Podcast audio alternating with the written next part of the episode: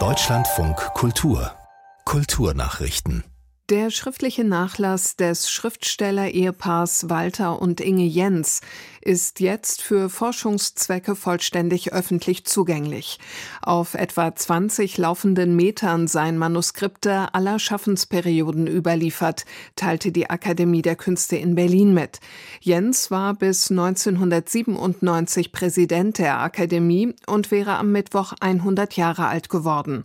Zur Forschung freigegeben seien nun literarische und wissenschaftliche Werke, essayistische und publizistische Arbeiten sowie Redemanuskripte, Übersetzungen und Herausgaben. Der in Hamburg geborene Walter Jens war als Professor für klassische Philologie und allgemeine Rhetorik an der Universität Tübingen tätig. Seine Ehefrau Inge war Literaturwissenschaftlerin und Publizistin. Im Dendera-Tempel im oberägyptischen Gouvernement China sind eine sphinxähnliche Statue und Überreste eines Schreins ausgegraben worden. Die lächelnden Gesichtszüge der Statue könnten den römischen Kaiser Claudius zeigen, wie das ägyptische Altertumsministerium mitteilte. Zu den Funden gehören auch eine Steinplatte aus römischer Zeit mit Inschriften in der altägyptischen Umgangssprache Demotisch und Hieroglyphen Hieroglyphen.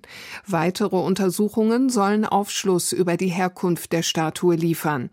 Die altägyptische Tempelanlage in Dendera liegt etwa 55 Kilometer nördlich von Luxor und gilt als eine der wichtigsten und besterhaltenen Tempelanlagen des Landes.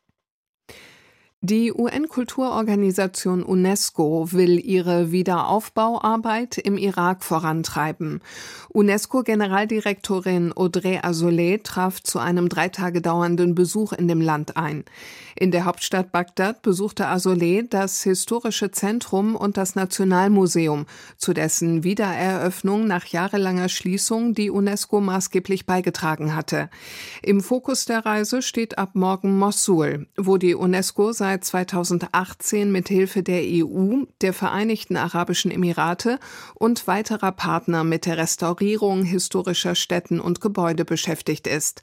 Außerdem will Azoulay die neuen Glocken der Kirche im Herzen der Altstadt von Mossul in Betrieb nehmen.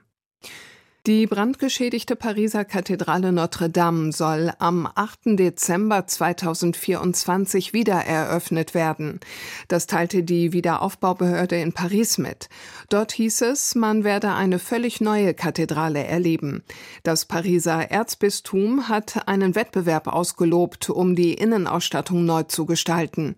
Dazu gehören etwa der Altar, das Taufbecken und die 1500 Sitzplätze.